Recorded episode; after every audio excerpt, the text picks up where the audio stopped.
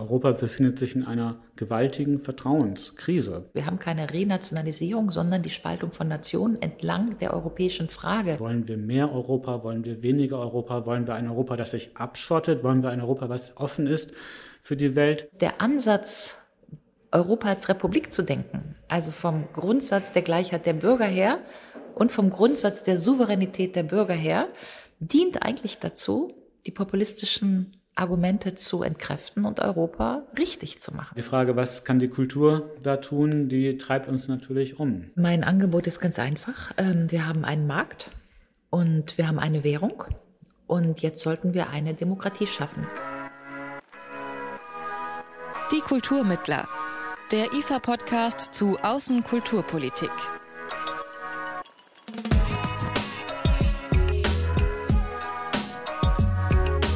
Hallo, salut, hola, bom dia, dobry dzień.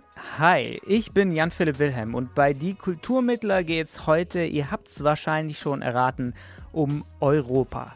Oder genauer gesagt, um die Krisen und Probleme Europas, wie um alles in der Welt wir die überwinden können und welche Rolle die Kultur dabei spielt. Kleiner Spoiler, potenziell eine sehr große, aber worauf es jetzt konkret ankommt, da gehen die Meinungen durchaus auseinander. In wenigen Wochen, vom 23. bis 26. Mai, ist ja die Europawahl. Alle wahlberechtigten EU-Bürger sind dann aufgerufen, ihre Abgeordneten für das EU-Parlament zu wählen. Und nicht wenige sagen, dass diese Europawahl vielleicht die wichtigste unseres Lebens werden könnte. Warum? Weil in vielen europäischen Ländern offen antieuropäische populistische Parteien im Aufwind sind, die bei einem entsprechenden Stimmenzuwachs das Europäische Parlament quasi lahmlegen könnten. Insofern würde ich sagen, dass diese Mai 2019 Europawahl schon eine Schicksalwahl ist für Europa, weil sie Pfadabhängigkeiten schaffen wird, aus denen man so schnell nicht mehr rauskommt. Das ist Ulrike Gero, Professorin für Europapolitik und Demokratieforschung an der Donau-Universität in Krems bei Wien. Sie gilt als eine der profiliertesten Verfechterinnen der europäischen Einigung, gleichzeitig aber auch als scharfe Kritikerin der Europäischen Union. Sie sagt, um den Populisten den Nährboden zu entziehen, müssen die undurchsichtigen Macht- und Entscheidungsstrukturen der EU abgeschafft, muss Europa dringend demokratischer gemacht werden. Mit allem, was dazugehört. Mein Angebot ist ganz einfach. Ähm, wir haben einen Markt und wir haben eine Währung. Und jetzt sollten wir eine Demokratie schaffen. Wir schaffen eine europäische Demokratie, die eine notwendige, wenn auch nicht hinreichende Bedingung hat, nämlich dass die Bürgerinnen und Bürger Europas gleich sind vor dem Recht. Punkt.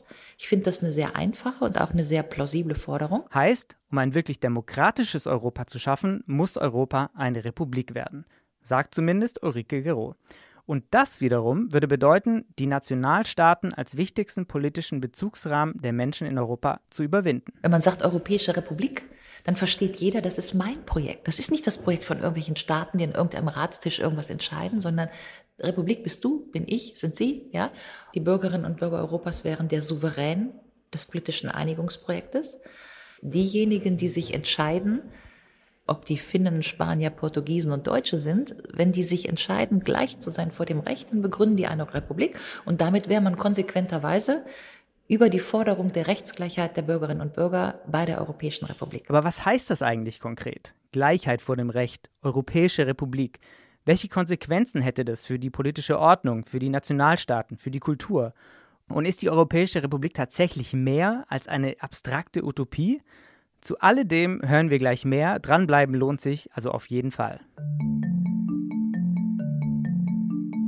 Aber nicht alle, die sich Gedanken um die Zukunft Europas machen, halten Ulrike Geros Vorschlag für die richtige Antwort auf die aktuellen Krisen. Ich persönlich finde die, den Gedanken einer Europäischen Republik einen wahnsinnig sympathischen. Gedanken. Aber im Moment würde ich sagen, ist die Lage zu ernst, um mit, ich sage jetzt mal bewusst, Utopien ähm, Europa aufs Spiel zu setzen. Sagt Sebastian Körber, stellvertretender Generalsekretär und Leiter der Abteilung Medien am Institut für Auslandsbeziehungen. Die Chance, wenn nicht sogar im Grunde ja eigentlich gerade das äh, Überzeugen der Europäischen Union besteht ja darin, Nationalstaaten und, äh, und die Europa-Idee nicht gegeneinander auszuspielen, sondern in Einklang zu bringen. Also es geht ja sowohl als auch. Und ich würde sagen, das wäre hier die naheliegende Lösung. Und ähm, das ist vielleicht nicht ganz so weitreichend wie die Vision einer Europäischen Republik, aber ein wichtiger erster Schritt.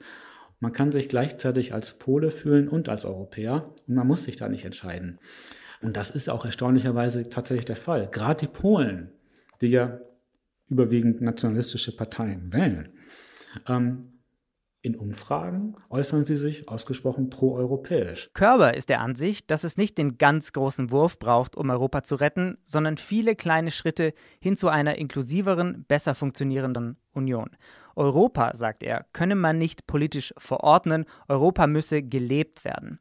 Es brauche eine gemeinsame europäische Erzählung, die zusammenschweißt und nicht abgrenzt.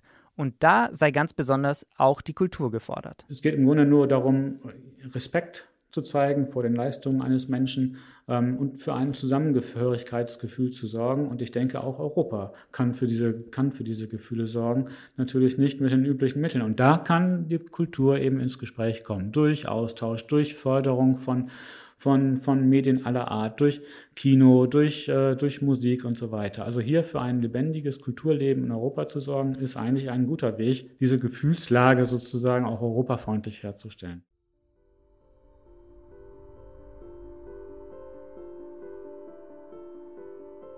Eigentlich sind sich Sebastian Körber und Ulrike Gero ja einig. Beide nehmen Europa als bürgerfern, intransparent und von vielen Seiten unter Druck gesetzt wahr. Beide wünschen sich ein funktionierendes, ein offenes Europa, das für die Menschen da ist und allen Europäern eine Heimat bietet. Doch wie man das erreicht, da gehen ihre Ansätze doch ziemlich stark auseinander. Ulrike Gero vertritt die Überzeugung, dass sich Europa strukturell und politisch neu erfinden muss, nämlich als Republik, um die Menschen wieder für das europäische Einigungsprojekt zu begeistern. Sebastian Körber fordert hingegen einen stärkeren Fokus auf die Kultur, mehr kulturellen Austausch und Begegnungen, um das Miteinander in Europa zu betonen und so ein europäisches Zusammengehörigkeitsgefühl zu kultivieren. Wir wollen uns in dieser Folge beide Seiten einmal genauer anschauen. Was genau steckt hinter der Forderung nach der Europäischen Republik eigentlich?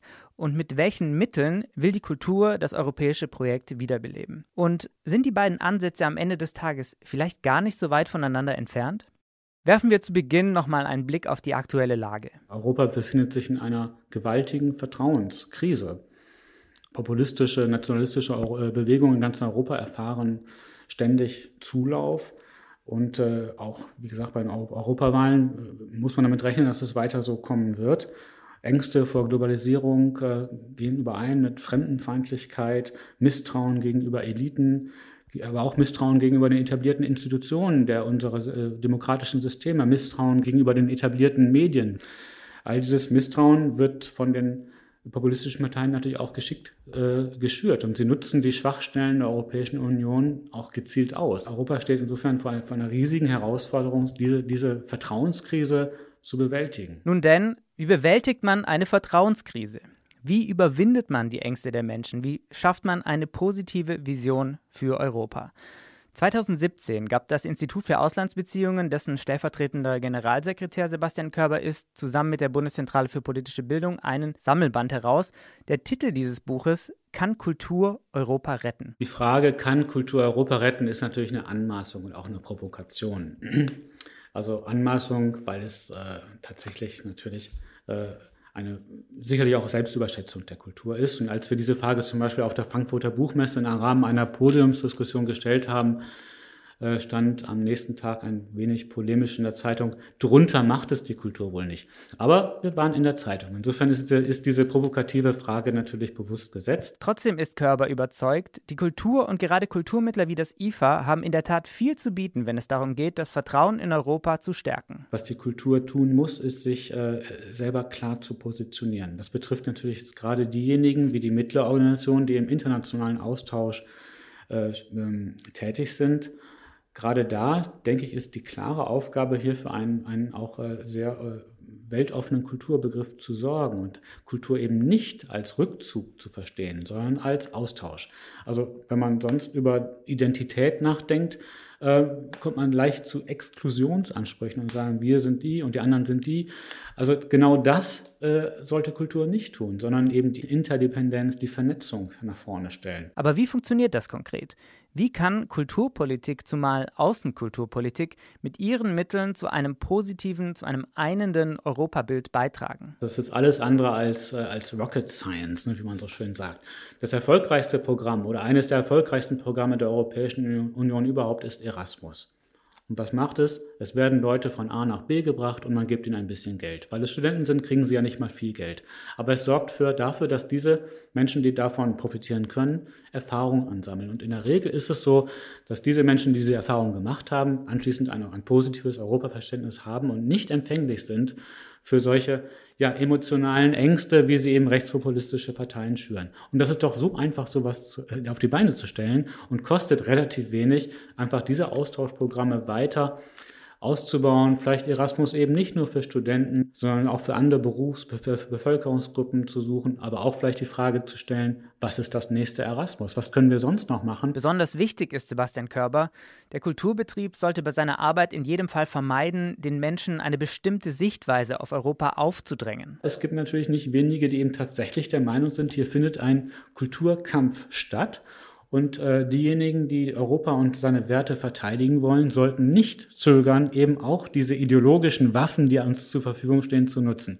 Ich bin allerdings sehr zögerlich, was das betrifft. Er sieht die Aufgabe von Kulturmittlern wie dem IFA stattdessen darin, Europa durch die gezielte Förderung von Austausch, von Zusammenarbeit und Begegnung für die Menschen erlebbar zu machen. Für Körber ist Kultur kein Mittel, um Ideologien zu verbreiten, sondern ein kreativer Prozess, der Teilhabe an Gesellschaft ermöglicht. Kultur immer wieder in ihrer eigentlichen Arbeit zu begreifen, Menschen zu, äh, Menschen ihre eigenen Erfahrungen machen zu lassen, selber sozusagen ein eigenes Narrativ in, in der Rückschau dann zu bilden, aber es nicht manipulativ zu gestalten, es eben durch eigenes Erleben aufzubauen. Ja, und um das zu erreichen, arbeitet das IFA auch verstärkt mit Trägern der auswärtigen Kultur- und Bildungspolitik in anderen europäischen Ländern zusammen. Statt nationaler Alleingänge soll es auch in der Kultur künftig eine gemeinsame Strategie geben, sowohl was die Aufgaben und Projekte innerhalb Europas angeht, als auch in Bezug auf die Arbeit im Rest der Welt. Eine wichtige Rolle spielt dabei UNIC, das ist das Netzwerk der nationalen Kulturinstitute in Europa. Dort koordinieren IFA, Goethe-Institut, Institut Français, Instituto Cervantes und Co. ihre gemeinsamen Aktivitäten. Doch das ist, wie so vieles in Europa, nicht immer ganz so einfach. Ja, erstmal ist UNIC natürlich ein sehr bunter Haufen, kann man so sagen, weil es äh, verschiedenste Ansätze gibt, mit der man Kulturarbeit im Ausland äh, leistet. Verschiedenste Ansätze. Der eine eben betreibt tatsächlich sowas wie Nation Branding, guckt, wie man mit, äh, mit der Kultur eine, eine nationale Schaufensterpolitik betreiben kann. Der andere sieht darin eher die Möglichkeit, internationalen Krisen vorzubeugen oder diese mit Hilfe von, von mit, durch Aufbau von Zivilgesellschaft, an der die Kultur mitarbeiten kann, eben für Stabilisierung von Krisengebieten zu sorgen. Also es ist eine sehr unterschiedliche Truppe, sagen wir mal. Und ähm, Angesichts dieser Unterschiede ist es eben schon erstaunlich, dass man sich auf solche gemeinsamen Strategien einigen kann. Konkret heißt das zum Beispiel, dass die mehr als 800 Unix-Stationen weltweit künftig mehr gemeinsame Projekte durchführen, Synergien nutzen und weniger ihr jeweils eigenes Süppchen kochen. Für Körber ist das auch ein Sinnbild für die Europäische Union insgesamt. Der Vorteil der Europäischen Union ist ihre Inklusion, also ihr inklusiver Charakter. Wir können dort nationale Identitäten und eine europäische Identität in Einklang bringen. Und ich würde es vermeiden, da jetzt einen Widerspruch aufzubauen. Das würde eben diesen Riss im Moment eher vertiefen. Also ich würde versuchen, anstatt sozusagen hier einen, einen Sieg zu erringen gegenüber den, denjenigen, die auf der anderen Seite dieser Kluft stehen, lieber versuchen, äh, solange es noch möglich ist, dieser Polarisierung entgegenzuwirken und eine Brücke zu bauen.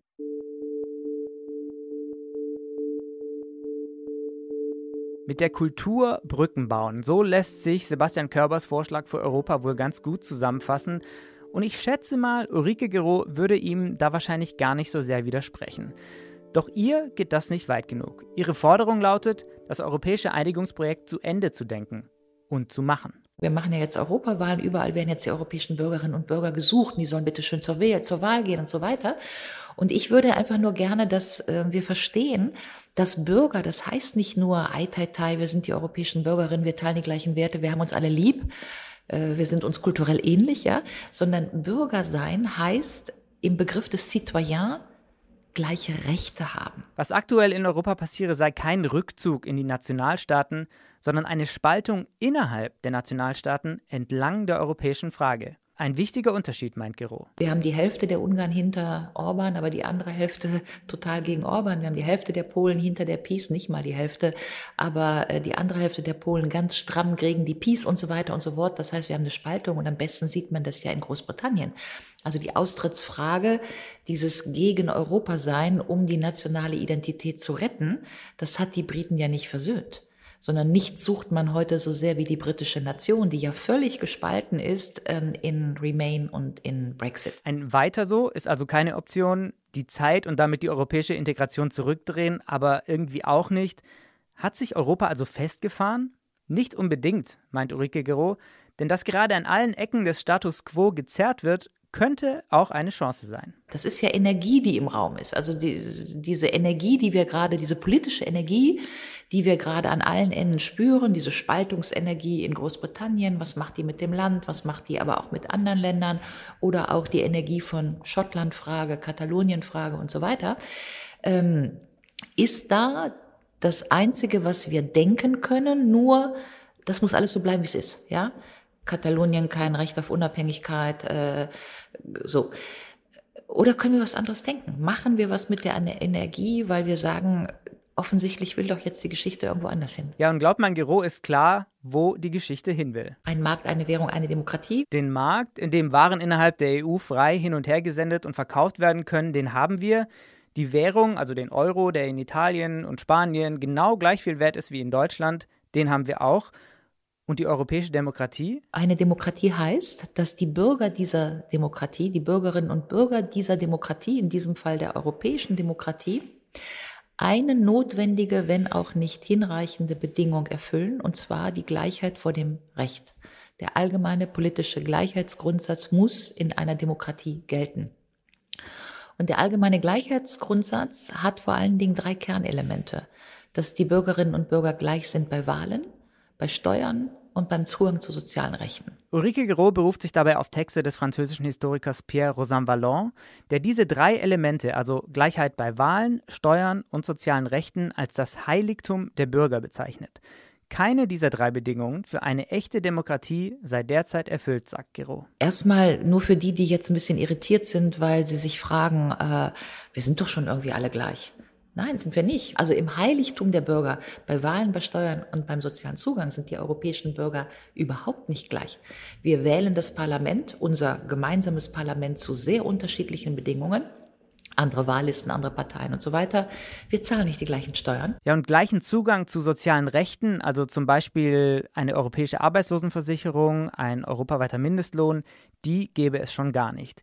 Ihre Forderung, um die Gleichheit auch im Sozialen herzustellen, lautet, jeder bekommt eine europäische Sozialversicherungsnummer. Nichts hindert uns doch zu sagen, ab dem 01.01.2025 machen wir einen Vertrag und jeder dann neu geborene europäische Bürger äh, bekommt eine europäische Sozialversicherungsnummer und eine europäische Steuernummer. Ja? Und was würde das bewirken? Es würde genau das bewirken, was wir mit dem Euro gemacht haben, nämlich dass wir nationale administrative Systeme zwingen zu konvergieren. Und insofern sage ich nochmal, ein Markt, eine Währung. Wir haben zwei erfolgreiche Experimente, wie wir es gemacht haben. Wir machen jetzt eine Demokratie, Stichtagsregelung. Eine Demokratie heißt allgemeine Gleichheit für die Bürger, allgemeine politische Gleichheit. Und wir finden ein Symbol, durch das wir diese allgemeine Gleichheit ausdrücken. Und mein Angebot wäre eine allgemeine europäische Sozialversicherungsnummer und vielleicht noch eine europäische Steuernummer obendrauf. Und so eine echte Demokratie in Europa hätte nicht nur den Vorteil, dass sich die europäischen Bürger mit ihr leichter identifizieren könnten, sondern auch noch den angenehmen Nebeneffekt, die Argumente der Populisten zu entkräften. Damit wäre den Populisten der Boden entzogen, die da heute immer argumentieren, I am not in control. Ja, Boris Johnson, das war ja sein starkes Argument für den Brexit. Und es stimmt ja, solange wir ein Parlament haben, was nicht wirklich stimmberechtigt ist, was über kein Budget entscheidet und so weiter, haben die sogenannten Populisten ja ein äh, sozusagen ein, ein, ein valides Argument.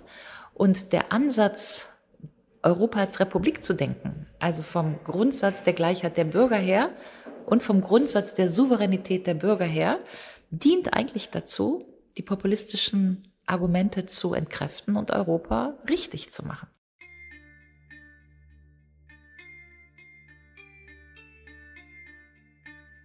Europa richtig machen als Republik.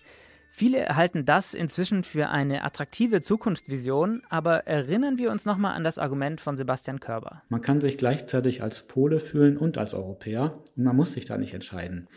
Also ich würde nicht versuchen, Nationalstaat und Europa gegeneinander auszuspielen. Ich würde es versuchen, nach wie vor hier einen Einklang zu finden, Synergien zu schaffen und da eben keinen Gegensatz aufzubauen und auch nicht jemanden dazu zwingen, sich entscheiden zu müssen, sondern man kann mehrere Identitäten haben und gerade das ist die, der Vorteil, den Europa bietet. Womit wir wieder beim Thema Kultur und Identität wären, an dem auch Ulrike Gero nicht vorbeikommt. Und irgendwie sind wir da auch bei der Frage, Woher kommt Kultur eigentlich? Macht die Kultur den Staat oder macht der Staat die Kultur? Das ist ja so eine Henne- und Ei-Frage, ja. Sind Sie sozusagen mit Goethes Faust geboren und deswegen sind Sie deutsch, ja? Oder werden Sie zum Goethe sozialisiert und werden sie darüber hinaus noch sozialisiert, in denen sie in Deutschland gelernt haben, am Ende des Tages gibt es ein Arbeitslosengeld und wenn das schief geht, gibt es Hartz IV und daraus ziehen sie bestimmte Schlüsse für ihr Leben oder sie wissen, es gibt ein Baukindergeld, wie auch immer. Jedenfalls ihr kultureller Lebensentwurf hat ja viel damit zu tun, wie sie sozioökonomisch konditioniert werden. Ein klassisches Beispiel, Familienpolitik. Ich mache es mal ganz plastisch. Äh, in Frankreich ist es immer noch eher Usus, dass man drei Kinder bekommt. Ja, das ist in Frankreich über viele staatliche Methoden über Jahrzehnte lang den Französinnen in diesem Fall eingetrichtert worden. Aber sowas kann man ja damit determinieren. Also wenn man den Steuervorteil ab dem dritten Kind einfach mal kolossal umfangreich macht, ja, ist die Chance naheliegend, dass man ziemlich viele Leute das dritte Kind noch irgendwie gerade drin ist. Ja, wenn es dann finanziell richtig interessant wird. Ja, also damit will ich sagen, dass sie durch staatliche Regelungen oder durch sozioökonomische Regelungen sehr viel gesellschaftliche Kultur bestimmen. Nicht zuletzt werde mit diesen Mitteln gerade auch dort Politik gemacht, wo rechtsgerichtete Regierungen versuchen, den Nationalstaat zu stärken. Übrigens ist das ja nur als Fußnote genau das, was die sogenannten Populisten in Osteuropa ja jetzt machen.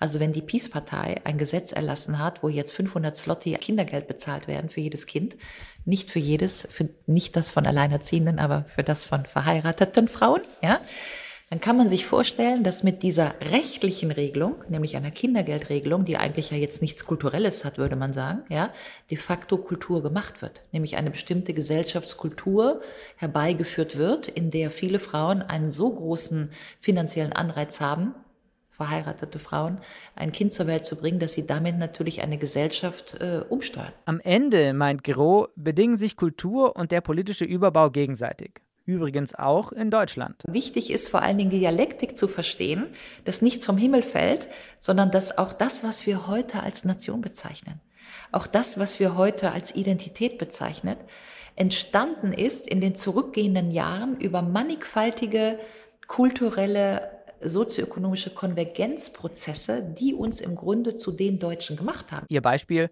Bismarck und die Krankenversicherung. Ich sage immer scherzhaft, ich werde dafür von der AfD sehr verlacht, ja, aber ich sage es trotzdem gerne nochmal. Ähm, äh, Bismarcks größter Clou war natürlich die allgemeine deutsche Krankenversicherung, ja, mit der er sich die Unterstützung der damaligen SPD zum Deutschen Reich gesichert hat. Und was ist denn die allgemeine deutsche Krankenversicherung anderes als ähm, in einem Prozess der Nationenwerdung, das Deutsche Reich war ja dabei zu entstehen, das zu machen, was ich mir jetzt für Europa wünsche, nämlich alle damals alle Deutschen gleichzustellen vor dem Recht, ja, und zwar auch in Sozialem. Also die allgemeine deutsche Krankenversicherung, für die Bismarck heute groß gelobt wird, als sozusagen das kulturbildende, soziale, egalisierende Momentum des Deutschen Reiches, mit dem er sich im Grunde die Unterstützung der SPD für die damals deutsche Nation erworben hat. Ja, für Gero ist Europa, und das ist vielleicht das Überraschendste an ihrem Argument, aktuell an einem ähnlichen Punkt, an dem im 19. Jahrhundert Deutschland, Italien oder die Schweiz kurz vor der Gründung der jeweiligen Nationalstaaten standen. In ihren Augen hat sich Europa sowohl kulturell als auch sozioökonomisch schon so weit angenähert, dass es nun schlicht Zeit sei, den nächsten Schritt in die Wege zu leiten. Ganz nach dem Vorbild der Nationalstaaten im 19. Jahrhundert. Fichte stand 1806 da und hat die Rede an die deutsche Nation gehalten. Da gab es die noch nicht. Ja? Und dann fingen wir aber an, deutsche Nation, Hambacher Fest, Einigkeit und Recht und Freiheit. Und jetzt wollen wir irgendwie Nation sein, aber Einigkeit und Recht und Freiheit. Ja? Da haben Sie es doch. Ja? Sie haben dieses nationale Bedürfnis, Sie wollen sich einen und Recht Sie dann. Da, da ist ja alles drin. Einigkeit und Recht und Freiheit, ja. Und im Grunde, ähm, europäisches Hambach, europäische Paulskirche, ja. Also wir wollen jetzt eine Einheit in Europa. Wir haben irgendwie das kulturelle Bedürfnis, dass wir die Erasmus-Studenten und die sozioökonomischen Strukturen vereinigt haben. Wir haben schon das gleiche Geld in der Tasche und überall den gleichen Latte Macchiato-Kaffee von Barcelona bis Thessaloniki und irgendwie, äh, ja, so. Und äh, jetzt ist die Frage, wie drücken wir den Prozess der ja im Grunde als Prozess des Nation Building, ein Prozess der europäischen Vergesellschaftung schon längst beschrieben werden kann. Wie drücken wir diesen Prozess aus? Und die Antwort ist durch das Recht. Einigkeit und Recht und Freiheit. Ja? Erst Fichte, dann die Paulskirche. Jetzt sind wir, glaube ich, so auf Europa besehen, irgendwo so zwischen Fichte und Paulskirche. Im Klartext heißt das, laut Gero befinden wir uns auf halber Strecke zwischen Idee und Umsetzung der Europäischen Republik. Fest macht sie das übrigens unter anderem in den Wahlprogrammen zur Europawahl. Lesen Sie das Programm der FDP oder der ALDE für die Europawahlen. Es wird ein europäischer Konvent gefordert. Lesen Sie das Papier der Grünen, das Wahlprogramm der Grünen. Lesen Sie äh, Volt, Diem, Demokratie in Bewegung. Also jeder fordert im Grunde äh, einen neuen europäischen äh, Konvent. Allein die Tatsache, dass wir jetzt über solche Sachen nachdenken, öffentlich, über wie einen europäischen Mindestlohn, Hubertus Heil, oder über ein europäisches Arbeitslosengeld, äh, hier Olaf Scholz, ja, ähm, oder über eine Haftungsgemeinschaft, kommt ja jedes Tag wieder äh, in die Presse, ja. Wir erstreiten uns gerade, wir sind mittendrin, ja, uns eine gemeinsame Demokratie zu erstreiten.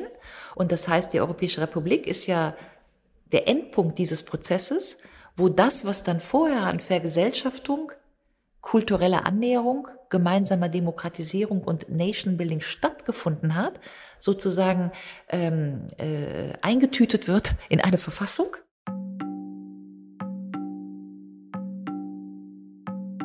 Aber trotzdem, um an dieser Stelle noch einmal Sebastian Körbers Bedenken aufzugreifen.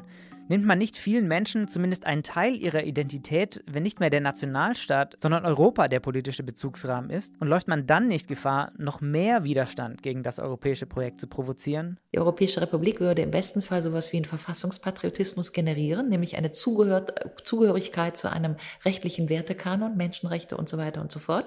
Ähm, und die Identität ist davon doch völlig unbeschadet. Also die Tatsache, dass ich geboren 1964 in Griffenbruch im Rheinland, ja, da würde ich im besten Fall sagen, wenn ich eine Identität oder eine Heimat habe, ist das wirklich Rheinland. Karneval, Kirmes, Finde ich cool, ja. Also ich kann heute ja an jedem Flughafen der Welt landen, aber wenn ich irgendwo so zwischen Düsseldorf und Köln lande, dann bin ich zu Hause. Steht der Dom, Melasse der Dom in Köln, in Düsseldorf steht die längste Theke der Welt, das ist meine Heimat.